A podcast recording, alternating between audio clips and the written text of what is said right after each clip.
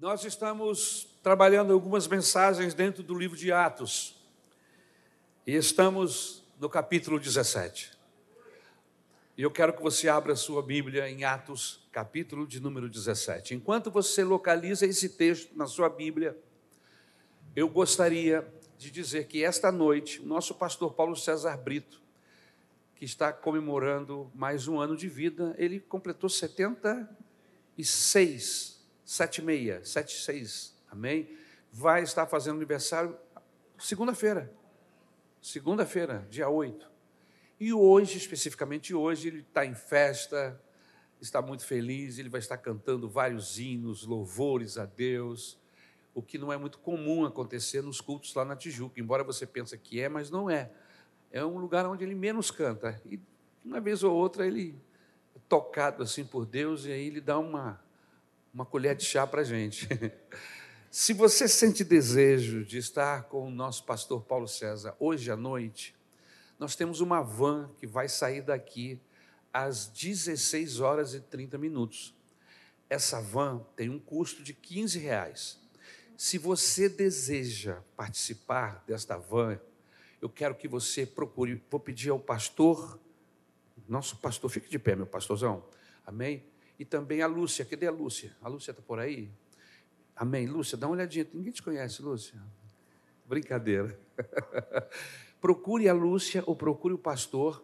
Amém. E diga assim: Eu vou, dê o seu nome. Amém. Se inscreva, pague esse valor de 15 reais, que é o valor do custo da van, e ela vai levar você até a Tijuca e traz você de volta. Amém? Então, os irmãos que estão interessados, só existem 15 vagas, que é o número de cadeiras ou de bancos na van. Amém? Que Deus abençoe a sua vida. Vai ser uma festa hoje à noite. Eu tenho certeza que Deus vai nos abençoar. Faça essa inscrição agora, após o término do culto. Não deixe para fazer na hora, porque se nós não conseguirmos é, encher a van, nós não vamos. Amém? Nós só iremos se estivermos com esta van completa. Amém?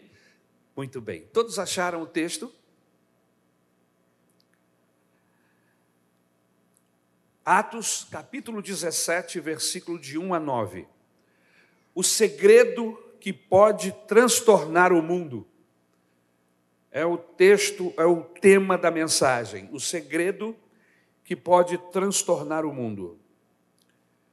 Tendo passado por Anfípolis e Apolônia, chegaram a Tessalônica, onde havia uma sinagoga de judeus. Paulo, segundo o seu costume, foi procurá-los e por três sábados arrasou com eles acerca das Escrituras, expondo e demonstrando ter sido necessário que o Cristo padecesse e ressurgisse dentre os mortos. E este dizia a ele: É o Cristo, Jesus, que eu vos anuncio. Alguns deles foram persuadidos e unidos a Paulo e Silas bem como numerosa multidão de gregos piedosos e muitas distintas mulheres. Os judeus, porém, movidos de inveja, trazendo consigo alguns homens maus dentre a malandragem, bandidagem, por minha conta, ajudando a turba, alvoroçaram a cidade e, assaltando a casa de Jason, procuravam trazê-los para o meio do povo. Porém, não os encontrando, arrastaram Jason e alguns irmãos perante as autoridades, clamando: Estes que têm transtornado o mundo chegaram também aqui, os quais Jason hospedou. Todos estes procedem contra os decretos de César afirmando ser Jesus outro rei. Tanto a multidão como as autoridades ficaram agitadas ao ouvirem estas palavras. Contudo, soltaram Jason e os demais após terem recebido deles a fiança estipulada. Obrigado pela tua palavra. Fala aos nossos corações abençoa as nossas vidas através desse, desse texto, Senhor, desta mensagem. É o que nós te pedimos, no nome de Jesus Cristo. Amém. Uma das coisas que mais me chamam a atenção no livro de Atos é a rapidez com que o evangelho consegue ser disseminado. Cresce, ele, ele cresce de uma maneira tremenda, enlarguece, alcança toda uma geração, ao ponto de, no versículo 6, as multidões distantes de Jerusalém, como Tessalônica, Grécia, ficarem perplexas com a fama dos cristãos que corria de boca em boca. Naquela época, meus irmãos, não havia trens, não havia aviões ou ônibus. Uma distância dessa a pé levaria meses. No entanto, o apóstolo Paulo e Silas chegaram lá em Tessalônica e todos conheciam que eles haviam transtornado, ou seja, viraram o mundo de ponta cabeça. Segundo uma tradução mais exata, deram uma reviravolta no mundo. Que tremendo! Qual é o nosso desafio como cristão nos nossos dias? Qual é o nosso desafio hoje como povo de Deus? Nós temos à nossa disposição a mídia, nós temos à nossa disposição recursos de computadores, ônibus, trens, técnicas de marketing e mercadologia que antes antes não se sabia.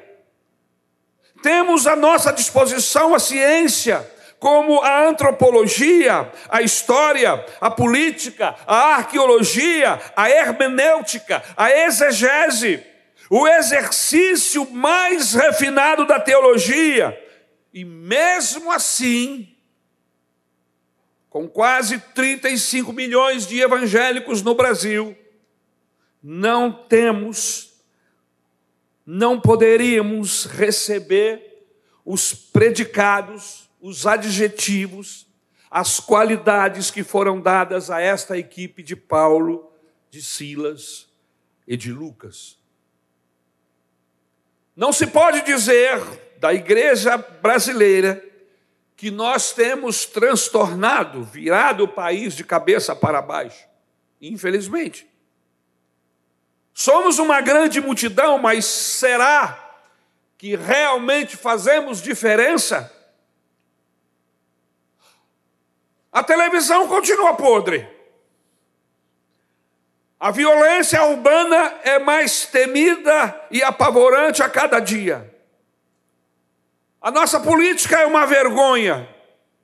E para nós evangélicos, vermos políticos evangélicos envolvidos em escândalos de propinas, de falcatruas, é terrível. Será que nós estamos transtornando o mundo como fizeram estes homens? Vamos trazer o assunto para o nosso dia a dia. O que diria seus vizinhos, colegas de trabalho, da faculdade, da escola, a seu respeito? O que diriam essas pessoas a seu respeito? Desde que Fulano chegou aqui, ele tem transtornado a nossa vizinhança. Será? Desde que essa moça ou esse rapaz entrou na nossa sala de faculdade, a nossa sala não é a mesma, estou falando de uma sala de 28, 30 pessoas. Desde que este casal de meninos entraram aqui na escola, a escola já não é a mesma. Será que poderíamos dizer isso? Será que o síndico do seu bloco pode dar esse testemunho a seu respeito? A igreja de onde você é membro pode dizer isto a seu respeito? Estes irmãos estão colocando o mundo de ponta cabeça. Será? Esse é o nosso desafio. Mas como fazer? Alcançar esse patamar de excelência? O próprio texto nos ensina. Em primeiro lugar, o texto nos diz que se você quiser uma fé viva, que transtorne o mundo, ainda na sua geração, você precisa crer na instituição chamada igreja. Eu me alegrei no meu coração quando o hino que foi escolhido aqui, a despeito do que eu iria falar, falou da igreja. Agora, antes da ceia. Se você quiser uma fé viva que transtorne o mundo ainda na sua geração, você precisa crer na instituição chamada igreja. Versículos 1 e 2. Veja o texto. Queridos, esse é um período onde a instituição de Deus se tornou um lugar de comércio. Os sacerdotes trabalham pela política e pelo dinheiro. A sinagoga representa o ajuntamento daqueles que traíram e crucificaram a Cristo. Mas veja que interessante: Paulo, quando vai para Tessalônica, E é aí que mora o segredo do ministério de Paulo. Ele não abandona a sinagoga. Ele não exclui a instituição chamada igreja. Mas ele vai para a sinagoga. Ele não foge. Ele não chuta a instituição. Mas ele participa. Paulo crê que a partir dessa instituição, ele vai transformar o mundo da sua época. Escute isso. Nós só vamos transtornar esse Brasil através da igreja. Não há outro projeto no coração de Deus. A transformação do Brasil não está nas mãos dos partidos políticos, do PT, do PL, do PMDB, seja lá qual for o seu partido. Partidos de direita ou partidos de, de esquerda, eu creio firmemente que a transformação desse país que moramos passa pela instituição igreja. Sabe por quê? Porque lá no último dia, Lá no Apocalipse, quando não houver mais instituições humanas, quando o capitalismo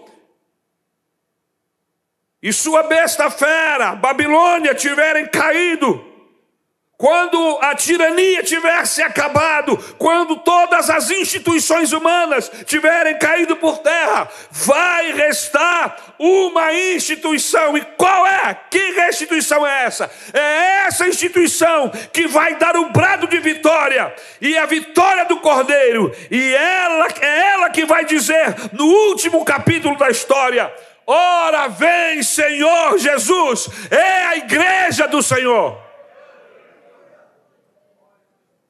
Por isso eu creio na igreja do Senhor Jesus. Eu sei que existem pastores pilantras. Eu sei que existem comércio dentro das igrejas. Eu sei que existem igrejas que parecem mais empresas que querem ou dão lucros. Eu sei que há igrejas com erros doutrinários. Eu sei que há igrejas que estão transformando o culto em balcão de negócio. Eu sei que o nome do evangelho às vezes é maculado. Porque pastores e igrejas estão agora participando não mais das páginas nobres dos jornais, mas estão participando das páginas criminais. Mas mesmo assim, eu continuo crendo na igreja. Aleluia. Porque quando todo esse sistema ruir, Deus terá sempre um remanescente. Pode até ser que não sejam muitos, mas Deus sempre terá um remanescente que não se maculou, que não entrou no esquema, que não se corrompeu, mas que está com seus olhos fixados na pessoa do Senhor Jesus Cristo. E o livro do Apocalipse pergunta: quem são eles? E o próprio livro responde: são aqueles que já alvejaram suas roupas no sangue do Cordeiro de Deus. Mas tem muita gente desmotivada com a igreja, pastor. É verdade. Por quê? Pela falta de compromisso de alguns. Você vem aqui por causa da mensagem e do louvor, por causa dos desafios da igreja, mas você não é empolgado com a igreja, é desmotivado. Escute isso. Eu não acredito que exista crise na igreja. Porque no Evangelho de Mateus, Jesus disse: Eu edificarei a minha igreja e até aonde eu sei, Jesus é um ótimo administrador e um maravilhoso fundador de igrejas. Se ele disse, Eu edificarei a minha igreja, então eu creio que, mesmo não importa a lama, a sujeira, eu levantarei a minha igreja sem mácula, pura, diante de Deus, é o que eu creio. Não há crises na igreja, irmãos. O que há hoje é crise de púlpito, pouca pregação do Evangelho, muita embromação e enrolação, pouca palavra de Deus. Não, não há uma crise na igreja. A crise, a crise é de ideais. Pouca gente com ideais. Não, não há crises na igreja. A crise é de liderança. A igreja do Senhor Jesus continua apaixonante. Aleluia! E o nosso objetivo aqui é que você também se apaixone pela igreja. Paulo era tão apaixonado pela igreja que aonde ele estava, lá ia ele para a sinagoga. Mas rapaz, Aqueles caras não querem nada com o Evangelho. Não, mas eu vou para lá. Por quê? Porque aqui na igreja é o único espaço aonde se pode sonhar. Em uma sociedade consumista como a nossa, obcecada pelos prazeres e pelo dia de hoje, Comamos e bebamos, pois ninguém sabe o que irá acontecer amanhã. A igreja de Jesus é o único espaço da sociedade onde ainda se pode sonhar com dias melhores, onde ainda se falam coisas bonitas, onde ainda somos desafiados naquilo que é nobre é na igreja onde somos desafiados a sermos dignos e não nos corrompamos, aleluia. Aquilo que se tornou brega, cafona para esta sociedade, como o direito, o certo, o casamento, pureza, integridade, virgindade, é isso que conversamos aqui na igreja e lutamos para sermos, aleluia.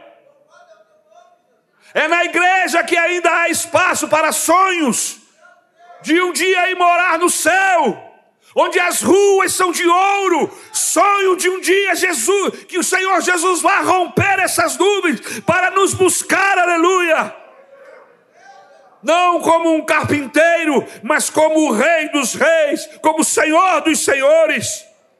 Essa sociedade cada dia paga mais caro para ver os artistas, pensando eles, seremos felizes.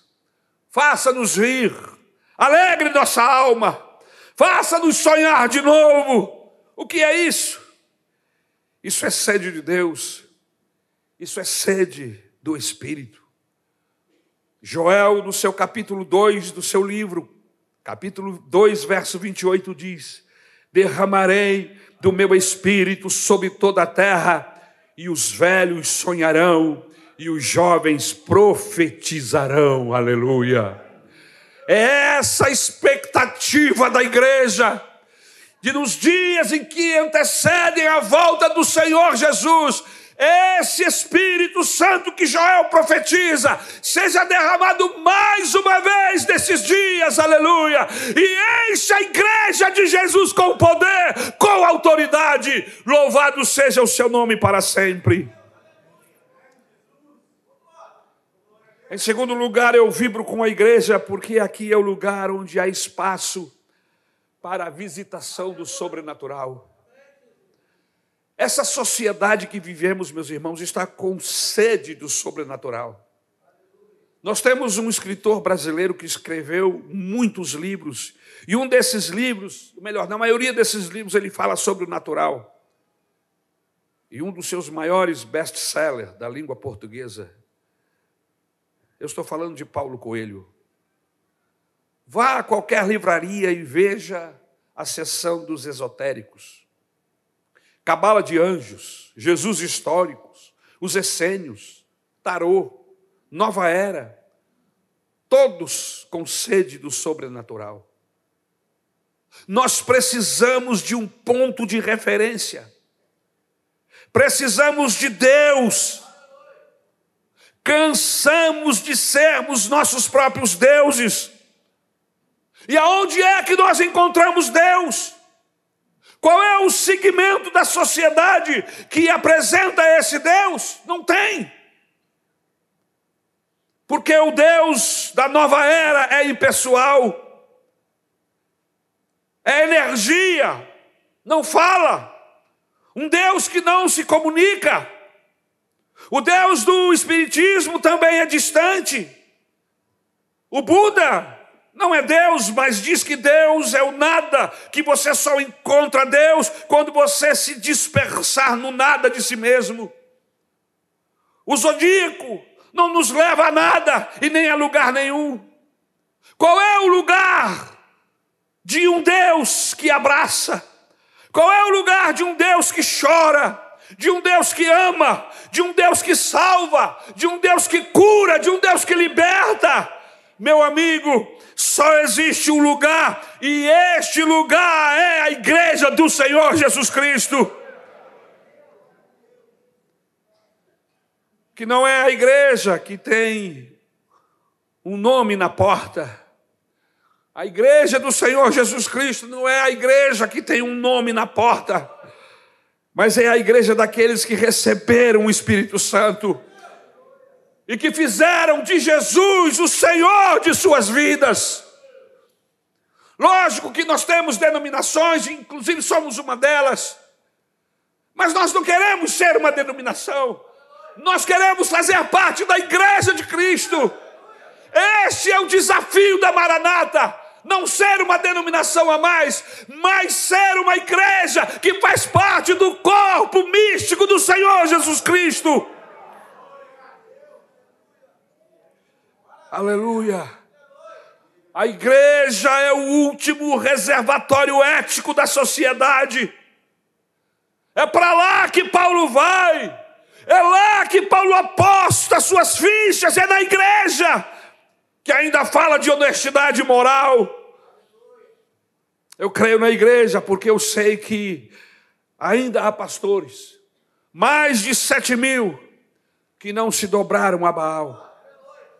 Que todos os domingos, com o dedo em riste, fala que o pecado desta nação sobe até Deus e que Deus não é surdo para que não ouça.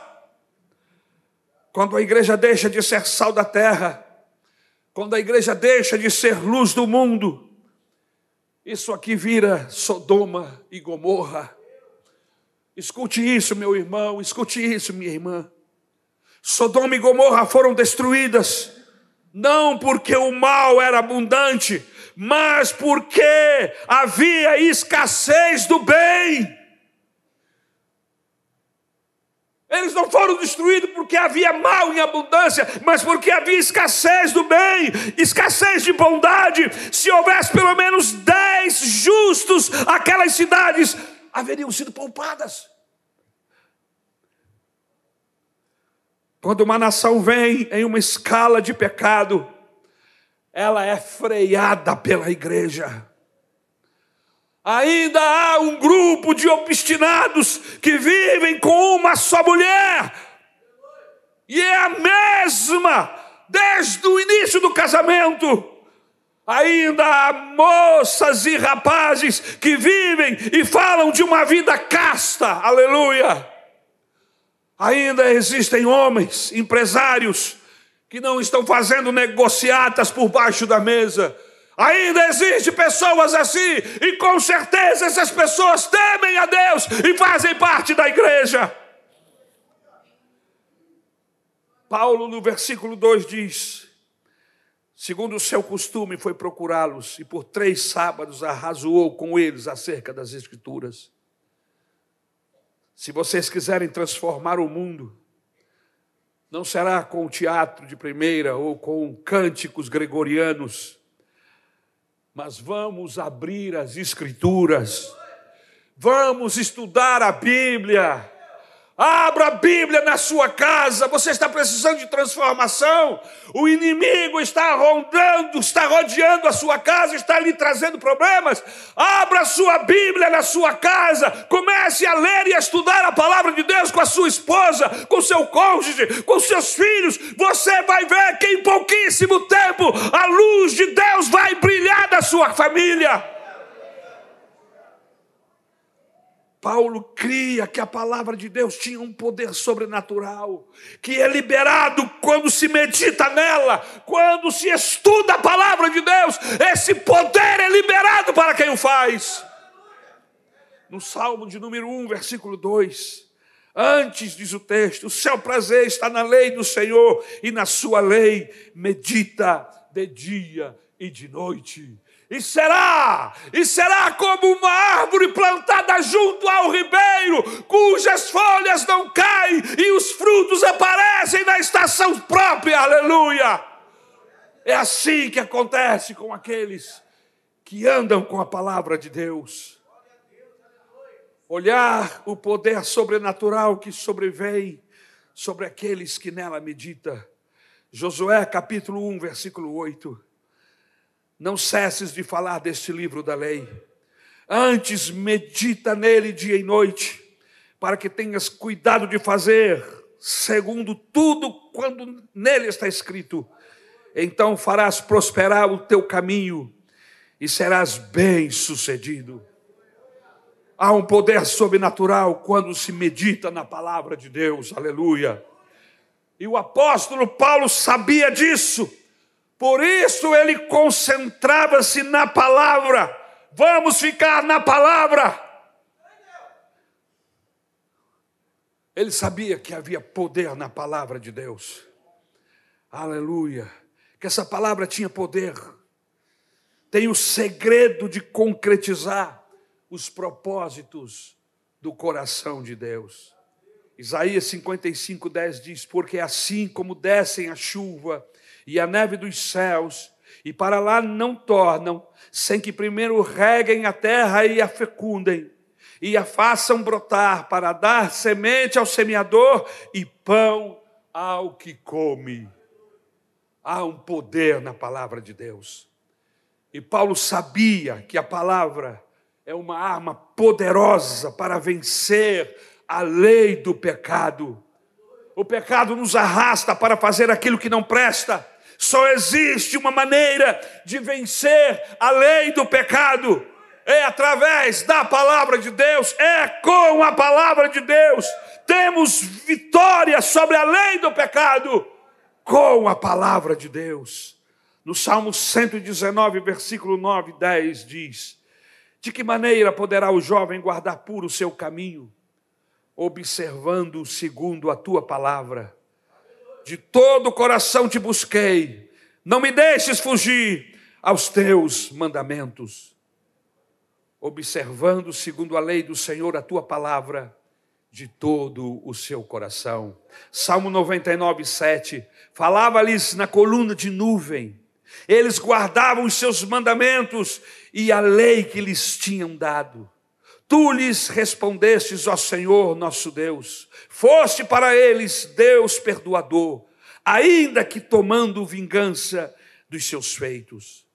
Palavra de Deus. Aleluia. E eu vou terminar. Como vamos mudar o mundo? Em terceiro lugar, quando nós produzimos gente de calibre. Só poderemos transformar o mundo se produzirmos pessoas de calibre. E é a palavra de Deus que tem esse poder para transformar pessoas. Que tipo de gente o Evangelho tem produzido? Que tipo de pessoas o Evangelho tem produzido? Ouvimos falar de gangues, de marginais, que antes de saírem de suas comunidades, dos seus lugares, fazem uma oração para Deus abençoá-los. Que tipo de cristão é o evangelho que, que, que, que estão propagando neste Brasil tem produzido? Ouvi falar de uma moça que foi sequestrada. E depois de alguns dias lá no seu local de sequestro, um dos sequestrador, sequestradores olhou para ele e disse: Pede o que você quiser que eu vou arrumar para você. E a moça olhou para ele e disse: Eu quero uma Bíblia. E ele falou: Glória a Deus, pois eu também sou evangélico. que tipo de evangélico, o evangelho que estão pregando por aí, sem palavra, sem Bíblia, está produzindo? Gente sem caráter, gente sem transformação, famílias inteiras que nunca tiveram um encontro com Deus, frequentadores de templos que nunca tiveram um encontro com o Senhor Jesus Cristo sabem tudo do ritual, sabem tudo da programação do culto, mas não conhecem a Bíblia, nunca permitiram que a palavra de Deus os transformasse. Como é que nós vamos mudar o mundo? Quando nós produzirmos gente de calibre. O cristianismo só é importante pelo calibre de pessoas que produz. Veja o versículo 4. Alguns deles foram persuadidos e unidos a Paulo e Silas, bem como numerosa multidão de gregos piedosos e muitas distintas mulheres. Veja o texto, irmãos. Uma grande multidão, gente de toda espécie. Tinha caba safado, gente ruim, bandido. Não eram pessoas piedosas, mulheres distintas. Veja o versículo 5. Os judeus, porém, movidos de inveja, trazendo consigo alguns homens maus dentre, o, dentre a malandragem, ajuda, ajudando ou ajuntando a turba a alvoraçar uma cidade e assaltando a casa de Jason, procuravam trazê-los para o meio do povo. Mas a turma convertida era de gente piedosa e distinta. Veja que lindo, veja o texto. Queridos, o cristianismo muda a nossa mentalidade. O evangelho muda a nossa vida. Eu não creio em um cristianismo que não mude as pessoas safadas, cafajestes, em gente piedosa e distinta. As pessoas dizem estarem convertidas, mas continuam as mesmas linguarudas continuam em adultérios, continuam mentindo, continuam murmurando. Isso não é cristianismo, irmãos. A Bíblia modifica a nossa natureza carnal. Há uma transformação. Era bruto, mas agora é dócil. Era safado, mas agora é honesto era cabra ruim, mas agora é cabra bom. Não é vir aqui à frente e o pastor passa a mão na sua cabeça e agora você é um dos nossos. Não, não é isso. Mas conversão genuína fala de transformação, de novo nascimento. Você sai daqui uma nova pessoa. Segundo Coríntios capítulo 5, 17 diz: E assim se alguém está em Cristo, é nova criatura. As coisas antigas já passaram, eis que se fizeram novas todas as coisas. Lembram-se do carcereiro que açoitava Paulo? Foi transformado pelo poder do Evangelho em um homem dócil e ficou diferente, aleluia. Efésios capítulo 4, versículo 17.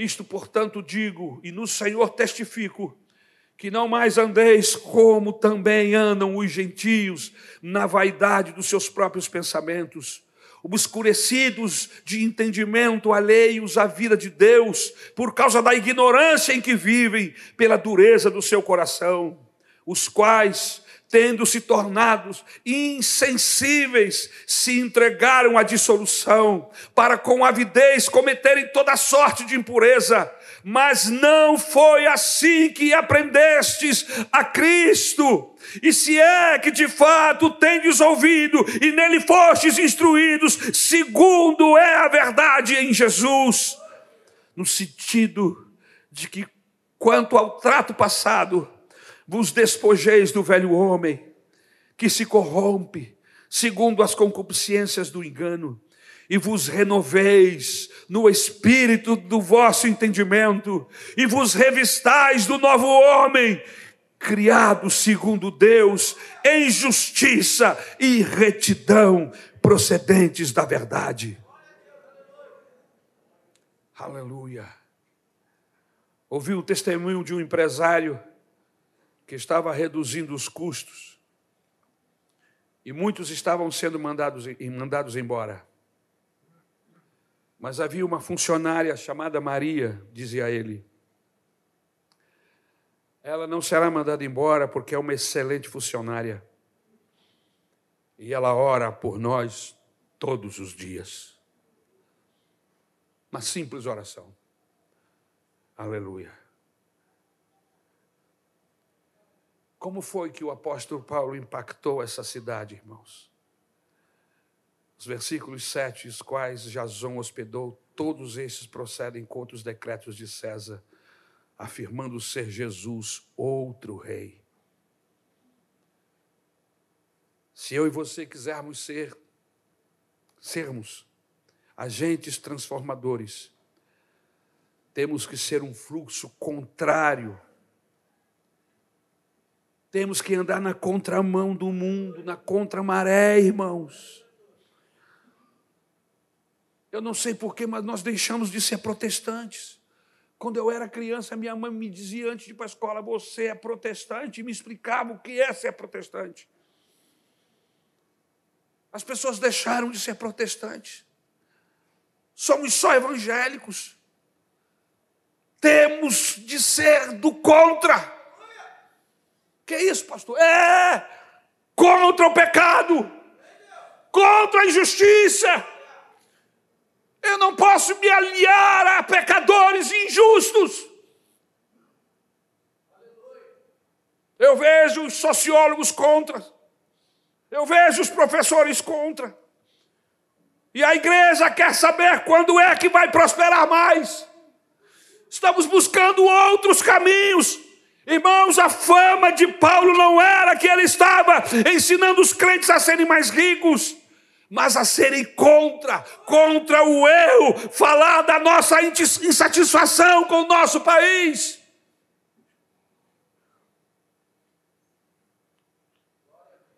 Onde ainda há jovens no Nordeste se prostituindo por um prato de comida. A prostituição turística nas cidades do norte do nosso país acontece e todo mundo sabe. Vamos ser contra. Hospitais onde as pessoas estão morrendo nas portas sem poder entrar. Um sem número de pessoas morrendo por mês através de balas perdidas. E os pastores estão pregando prosperidade. Somos contra. Somos contra o erro, somos contra o pecado, somos contra a injustiça. Somos contra aquilo que oprime. Somos contra aquilo que é do diabo, que é maligno. A programação das TVs, dos streams, Não se pode mais ver um filme. Porque tem que entrar cenas de sexo ao vivo para dentro da sua casa, como se isso fosse uma novidade. Se uma das coisas mais trabalhadas e feitas entre os casais. É comum, é normal, mas no mundo, no nosso país, onde se perdeu a vergonha, tudo, tudo, tudo está envolvido intimamente com o sexo. E, infelizmente, não se pode mais ver um filme, até desenhos animados, sem que obedeça uma agenda maligna.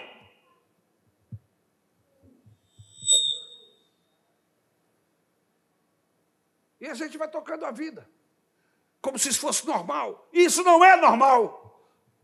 Precisamos dobrar os nossos joelhos e falar com Deus.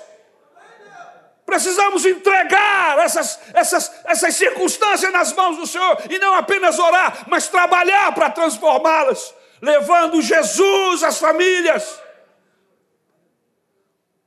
evangelizando, pregando a palavra de Deus, em todos os momentos em que o Senhor nos der a oportunidade, seja no ônibus, no metrô, no trem, ou mesmo dentro de um Uber ou de um táxi, não importa se você é de Deus, o momento de você se levantar contra é acendendo a luz, e só se acende a luz quando se prega o Evangelho, aleluia. Louvado seja o nome do Senhor. O Império Romano veio à lona o Império Romano ajoelhou-se diante da força desses primeiros cristãos. Gente altamente comprometida com a causa do Evangelho, a ponto de darem suas vidas pela verdade de Deus, pela verdade das Escrituras.